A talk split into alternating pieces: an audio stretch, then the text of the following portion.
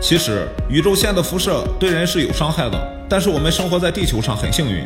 地球之所以能够孕育出生命，就是因为地球上有两层保护。首先就是磁场，由于磁场的影响，到达地球的宇宙线粒子就少之又少，能量越高的宇宙线也越稀少。不少宇宙线是带电粒子，在传播的过程中就被宇宙中的磁场偏转了。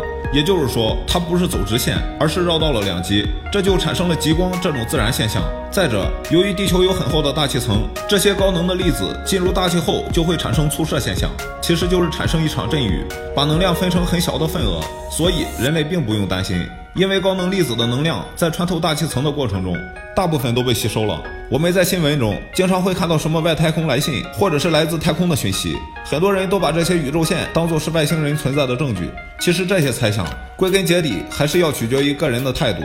有人坚信不疑，有人就嗤之以鼻。但是想要找到这些射线从哪里来，却是很难的，因为这些宇宙射线带电，会受到磁场的影响，导致轨迹发生偏转。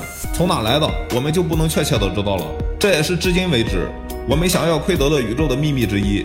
那么，你认为这些射线是高等文明存在的证据吗？